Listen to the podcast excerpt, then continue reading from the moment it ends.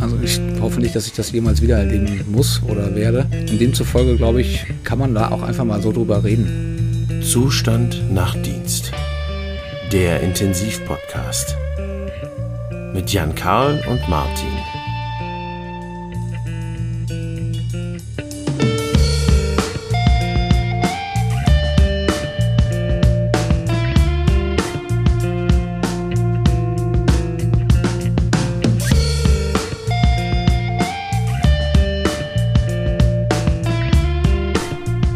Jan Karl. Moin Martin, wie geht's dir? Danke, mir geht's ganz gut, weil ich Zustand im Urlaub bin, aber du bist Zustand nach Dienst. Also gilt die Frage eher, wie geht's dir?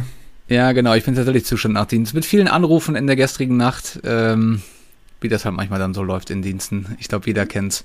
Ja, so wie das Was? ist. Ja, genau. Was wir heute vorhaben, oh, das ist schon wieder so ein ernstes Thema, wobei, ähm, aber es ist tatsächlich aktuell. Wir wollen mal übers Hochwasser sprechen. Ja. Wir leben beide in Überschwemmungsgebieten. Ja, du mehr als, als ich, muss, Genau. man, zum, muss man sagen, ja. beide aus Nordrhein-Westfalen. Ähm, ich kann auch an der Stelle sagen, ich lebe in Erftstadt und dann werden viele wissen, was bei uns los war. Bei dir sieht's ungefähr ähnlich aus. Ja, nicht ganz so dramatisch zum Glück, muss man sagen. Genau. Das, das Positive ist, tatsächlich ist mir nichts passiert, meiner Familie nichts passiert, unserem Haus nichts passiert. Wenn man sich aber die Abstände auf so einer Karte mal anguckt, ähm, ist das erschreckend nah, was Mhm. da abgelaufen ist. Mhm. Und ich, ähm, ja, ich sag mal so, wir quatschen da jetzt einfach drüber, weil das einfach eine, finde ich, eine relativ tagesaktuelle Geschichte ist. Es Ja. hat nicht so viel mit Intensivmedizin direkt zu tun. So ein paar Punkte, die ich, glaube ich, nachher einfach mal berichten kann oder einfach so Impressionen, die einem dann durch den Kopf gehen. Ja, Ähm, naja, man kann ja schon sagen, gewisse Auswirkungen kann es auf unsere Intensivmedizin ja schon haben, ne? wenn man sieht, dass Krankenhäuser in der Umgebung geschlossen werden mussten und wir Ja. damit wahrscheinlich auch in nächster Zeit mit vermehrtem Intensivaufkommen das stimmt. Also gefühlt, Patienten aus anderen Kreisen haben. Ne? genau, gefühlt kann ich sagen, hat das ähm, tatsächlich, war das gestern so, Ja. dass es, glaube ich, deutlich mehr Intensivanfragen gab. Das hängt unter Umständen schon auch mit damit zusammen. Ja, Ich kann ja mal so ein bisschen berichten. Es fing ähm, an dem, eigentlich den 14. Juli an. Das Ja. war der Mittwoch. Mittwoch. mhm. Und ich weiß noch, es war irgendwie Starkregen gemeldet, den ich aber, also ich für mich persönlich gedacht habe, naja, das ist schon viel, was jetzt da runterkommt.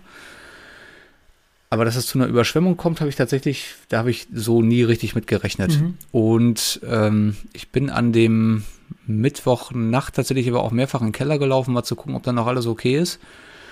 Das war dann okay und bin am Donnerstagmorgen zum Dienst in die Klinik gefahren. ja, Und, und dann kamen die ersten Meldungen aus dem Radio, dass Stadtteile bei uns ähm, jetzt evakuiert werden.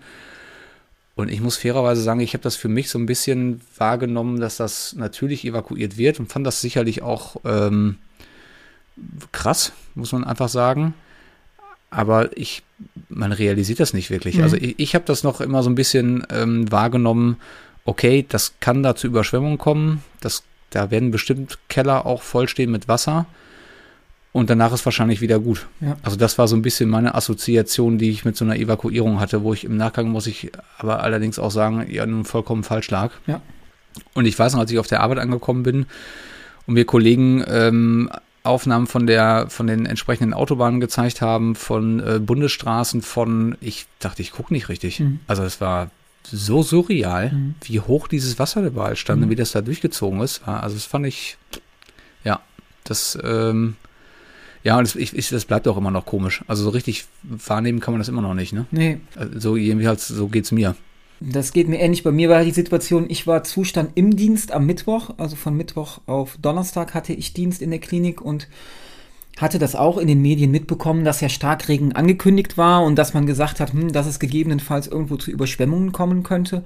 Und ich muss sagen, mein, mein Dienst gestaltete sich sehr arbeitsreich, sodass ich im Prinzip fast den ganzen Tag und die ganze Nacht durchgearbeitet hatte und man hat so, wie das so im Dienstgeschehen ist, draußen mal mitbekommen, dass es regnet und dass es auch was heftiger regnete, Ja. aber im Prinzip so die Assoziation, dass ja im wahrsten Sinne des Wortes irgendwo in manchen Teilen hier der Region Land unter und Weltuntergang ist, mhm. hat man gar nicht so mitbekommen. Ich weiß, dass ich noch Patienten im Schockraum versorgt habe an der, in, in der Nacht und ja, so ein bisschen gedacht habe, naja, dafür, dass so viel Wasser ist, ist ja doch erstaunlich. Hättest du mit mehr gerechnet oder hättest du mit mhm. erstaunlich mehr gerechnet?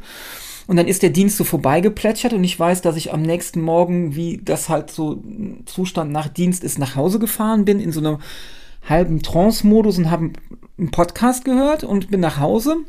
Und dann sagte meine Frau dann zu mir, ja, hast du das mitbekommen und was hier drumherum passiert ist? Und dann mhm. ist das so, ja, so gar nicht so wirklich bewusst einem gewesen, bis mein Schwiegervater anrief und sagte, er wäre die ganze Nacht mit seiner Frau im Keller tätig, um den Wasserpegel auf einem mhm. Level zu halten und ob wir helfen kommen könnten. Und das war so der erste Moment, wo mir klar wurde, okay, das ist ja vielleicht doch irgendwie so ein bisschen mehr äh, als nur ein vermehrter Regen oder was auch immer. Äh, ja, letztendlich war es, glaube ich, bei euch noch, glaube ich, ein bisschen Glück und Unglück, ne? Also ja. es, ich glaube, am Ende alles gut ausgegangen. Ich genau. muss tatsächlich, um mal ein bisschen jetzt einmal nur kurz den Ernst rauszunehmen, du hast ein mega Bild gepostet oder mir geschickt und ich habe, ähm, das sah äh, verboten aus. Und wir müssen echt überlegen, ob wir das nicht mal ich glaube, ich muss das irgendwann teilen. Ja. Aber da frage ich dich noch mal in einer Minute nach. Es sah, äh, es sah wunderschön aus. Dieses Selfie ja. in diesem Keller war ähm, ja. ist eins meiner persönlichen Highlights. Wasser, ja. Wasser bis zum Knöchel und ungefähr schon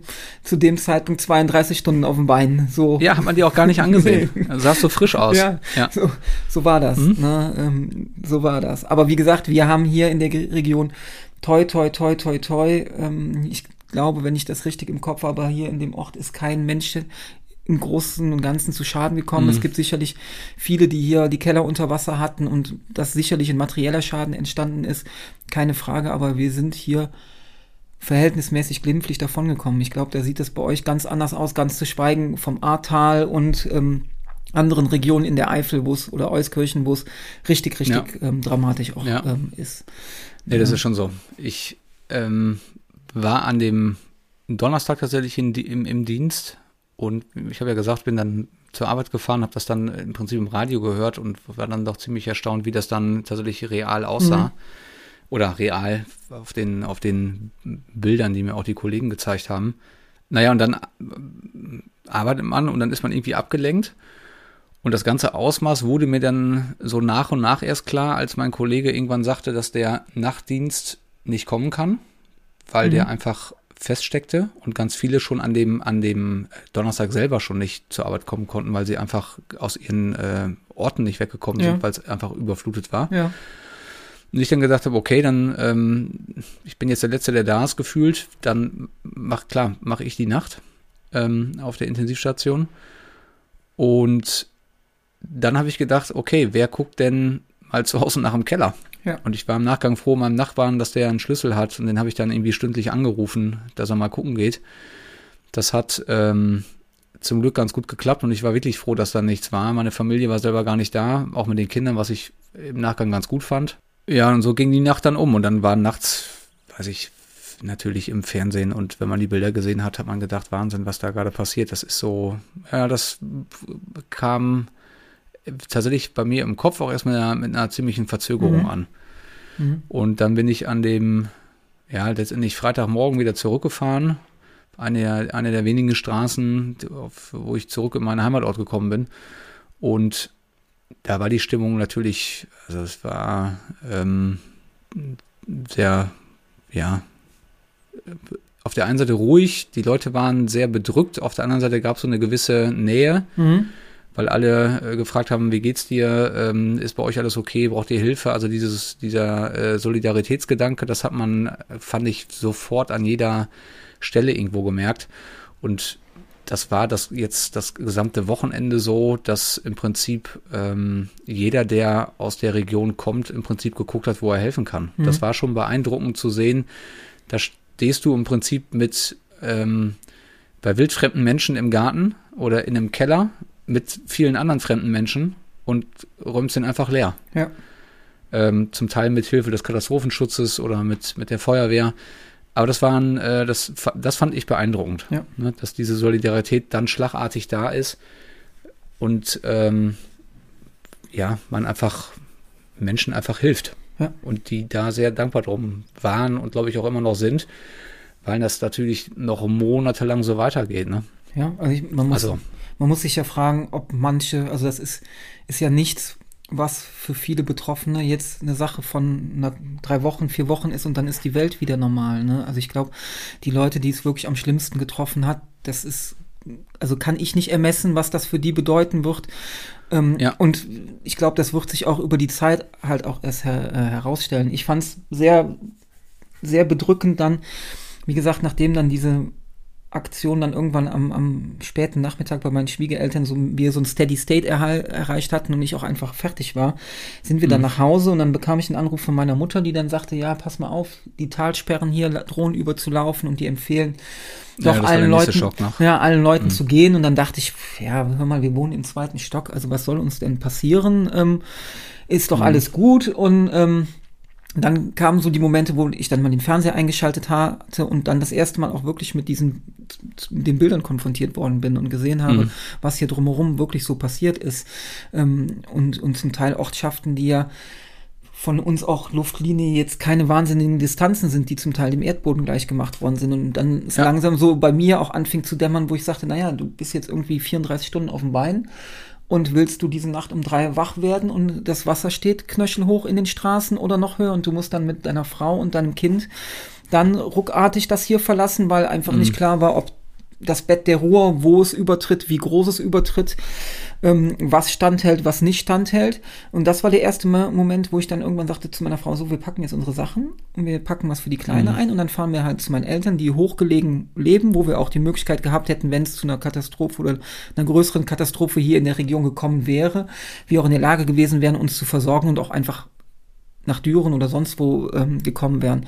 Und das war so der erste Moment, wo ich auch wirklich so ein, so ein beklemmendes Gefühl ähm, mhm. hatte, wo, wo ich vorher dachte, naja, so dramatisch ist das doch alles gar nicht und wird es ja gar nicht sein. Und ähm, das hat mich auch im Nachgang ähm, sehr beschäftigt. Vor allen Dingen auch, weil weil ich immer denke, wenn man mal so überlegt, wir leben ja doch in einer sehr technisierten Welt und der Mensch denkt doch, wie stark und wie mächtig er doch ist. Und wenn man dann mal sieht, wenn die Elemente mal wirklich sich aufbäumen, hat man keine Chance. Ne? Da hält kein Baum, keine ja, Brücke. Da bleibt, nicht, da bleibt da nichts bleibt stehen. Nicht über, ne? Ne? Da bleibt ja. nichts stehen. Da, das, und das ja. finde ich ähm, ja so, so ein bisschen ambivalent. Auf der einen Seite furchtbar erschreckend, auf der anderen Seite bringt das auch eine gewisse Faszination. Ne? Wie sehr der Mensch doch immer denkt, alles beherrschen zu können und prognostizieren zu können und sich auf alles vorbereiten zu können und mhm.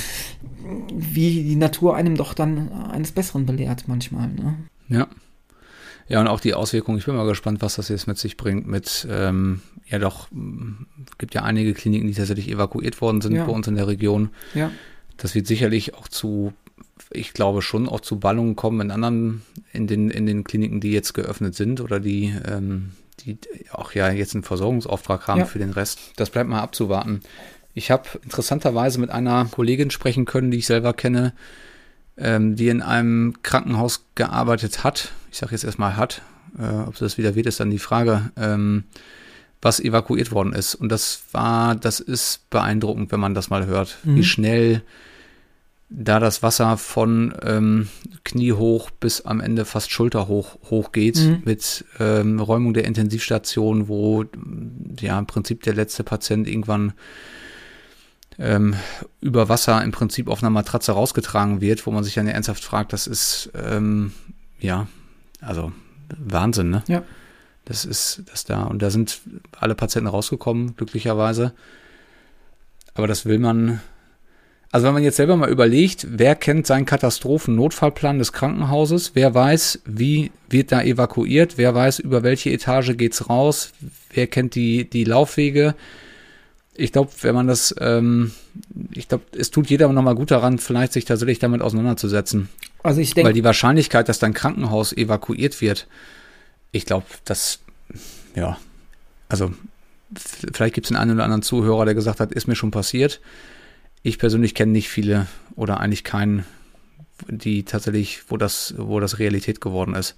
Vor allen Dingen stelle ich mir ja. das bei uns im Haus auch spannend vor, wenn der, wie wir Patienten zum Teil beatmet, intubiert, ähm, ja, aus dem Treppenhaus oder wie auch immer evakuieren, wenn das Wasser hochkommt. Mhm. Äh, ne? ähm, und Ja. die Aufzüge vielleicht nicht mehr funktionieren und, Mhm. und, und solche Geschichten. Ähm, das ist Ja, das sind ja spannend. alles Berichte, die auch aus den anderen Krankenhäusern ja so, Ja, so ähm, berichtet worden sind, ne? wo das dann ähm, auch, ja, Berichte aus den Nachrichten, wo das letztendlich übers Dach ging mit, mit Tragehilfen und so weiter. ja.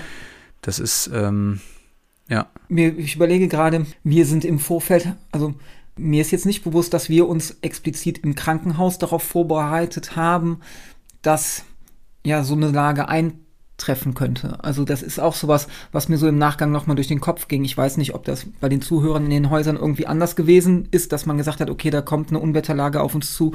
Wir müssen irgendwie, weiß ich nicht, ähm, Personal einberufen oder es könnte sein, dass wir von Hochwasser betroffen sind oder sonst irgendwas. Sondern wenn ich so überlege, ich hatte halt an dem Tag Dienst und an mir ist das so vorbeigegangen. Ne? Ähm, ja, ich glaube, das geht ja vielen so. Das ist, glaube ich, ja auch gerade, was so ein bisschen diskutiert wird. Ich glaube, da weiß ich gar nicht. Ich glaube, da bin ich wahrscheinlich der Falsche, das jetzt zu bewerten oder zu beurteilen. nee, darum geht's nicht. Also mir ging's nur einfach durch den Kopf, keine Ahnung. Ähm, Ja, Im Nachgang ist man immer schlauer, das ist ja mit allen Dingen, äh, ist ja mit allen Dingen so. Ne? Im Nachhinein ist immer einfacher zu sagen, hätte man oder hätten wir uns darauf vorbereiten können. Ich, ja, ich, ich weiß es nicht. Na, auf der anderen Seite finde ich, ich habe mit Kollegen gesprochen, die ähm, im Katastrophenschutz tätig waren ähm, und sind und die schon auch sagen, deren Kaskade hat gut funktioniert. Ne? Also Mhm. das ist diesen, die, wenn man ja auch sieht, was, was mobil gemacht worden ist und wie schnell auch mobil gemacht worden ist, ja. ist das ja auch schon beeindruckend, auch für, für, für ein Land. Ne? Also ich glaube, dass es gibt wenige Länder auf der Welt, wo das so gut dann und schnell auch koordiniert läuft. Ne? Ähm, was, Das ist so. was, was irgendwie Freiwillige Feuerwehr angeht. Also ich, wir hatten bei meinen Schwiegereltern. Ja, ich glaube, das kann man auch nicht, genau, das ist auch so ein Punkt, ne? Ich meine, es gibt klar, es gibt viele Berufsfeuerwehren, es Ja. gibt den Katastrophenschutz, also es gibt die, die, ähm, die Bundesbehörden, die da Ja. natürlich mit drin sind.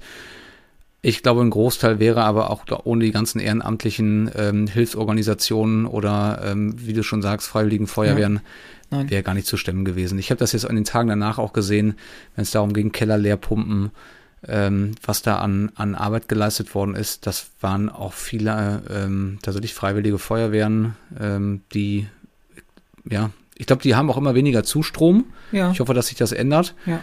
weil, wie man jetzt sieht, wenn man, wenn man die Jungs und Mädels nicht hat, dann wird die Luft ziemlich dünn. Und ich, ich Ja. habe großen Respekt. Ich habe mit einer jungen Kollegin von der Freiwilligen Feuerwehr an dem Donnerstagmorgen gesprochen, mich ein bisschen mit ihr unterhalten. Ähm, und ähm, was ich sehr beeindruckend fand, war dieser Enthusiasmus, mit dem sie das machte. Und sie erzählte auch Mhm. irgendwie, dass das der 48. Einsatz in Folge wäre und die würden im Prinzip von einem Keller zum anderen fahren und Mhm. pumpen und machen und tun.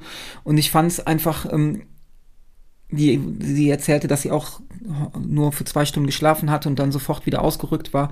Und das war eine sehr junge, junge Frau und ich fand es sehr beeindruckend, mit was für einem Enthusiasmus ähm, ja, die diese Aufgabe annehmen. Das war freiwillige Feuerwehr, also die werden nicht dafür entlohnt oder bekommen da irgendwas Tolles für, sondern machen das. Und das sind wirklich Leute, ähm, das ist, also, da, die haben einen großen, großen Respekt, sowas freiwillig zu tun und Ja. sich den Leuten zu helfen und sich so einer, so einer Organisation anzuschließen.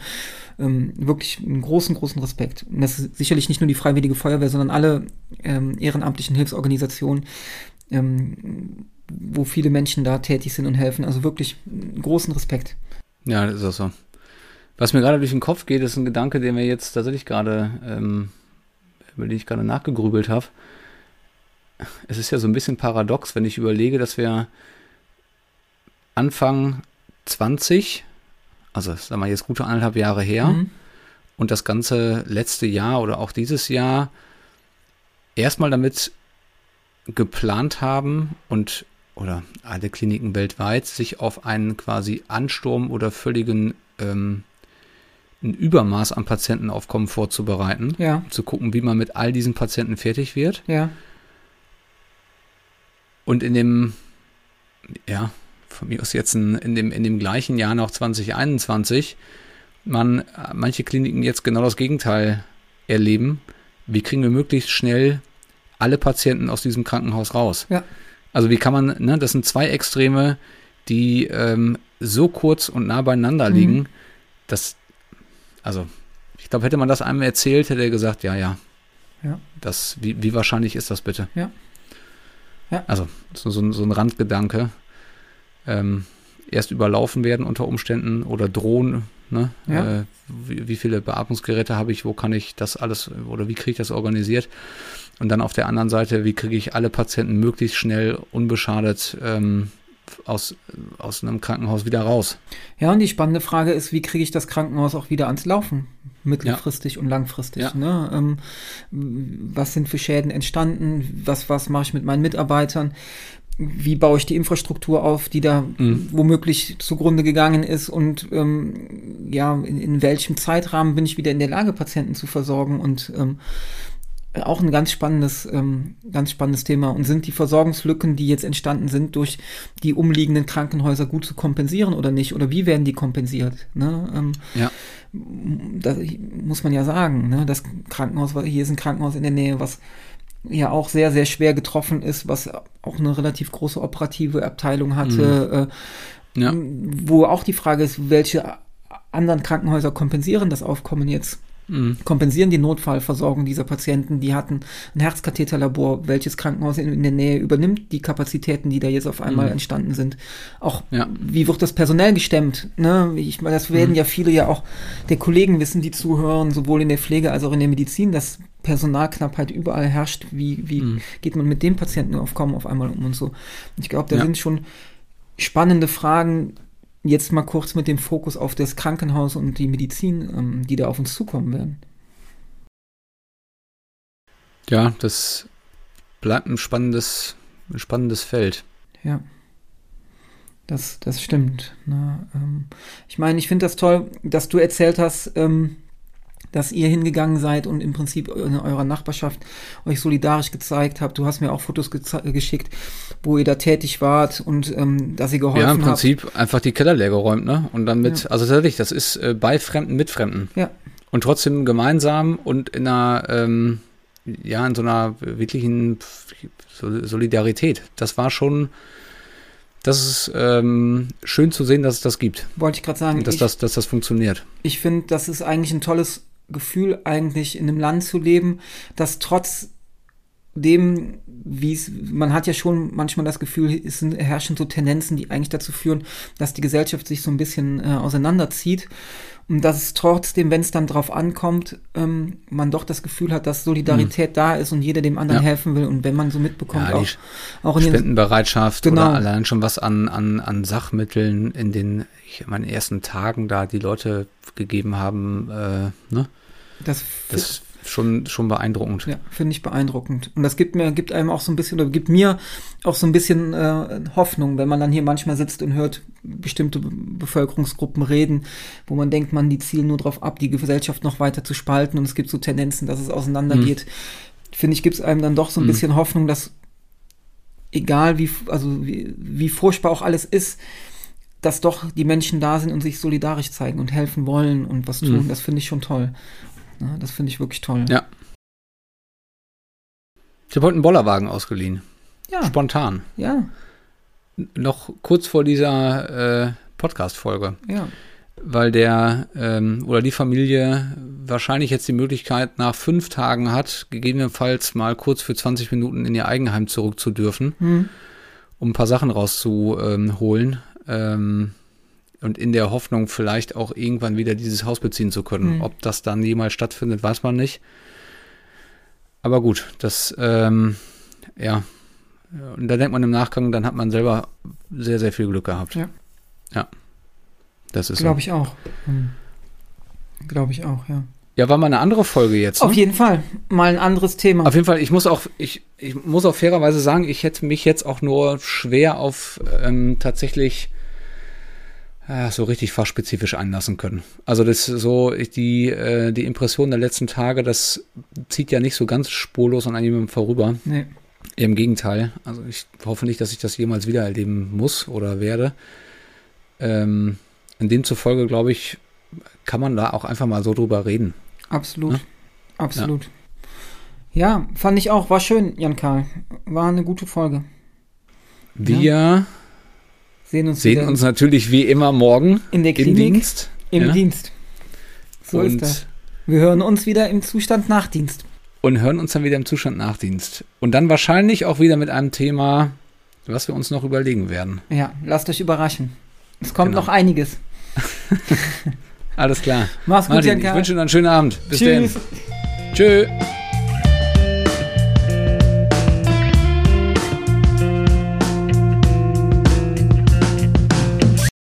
Habe heute einen Bollerwagen ausgeliehen.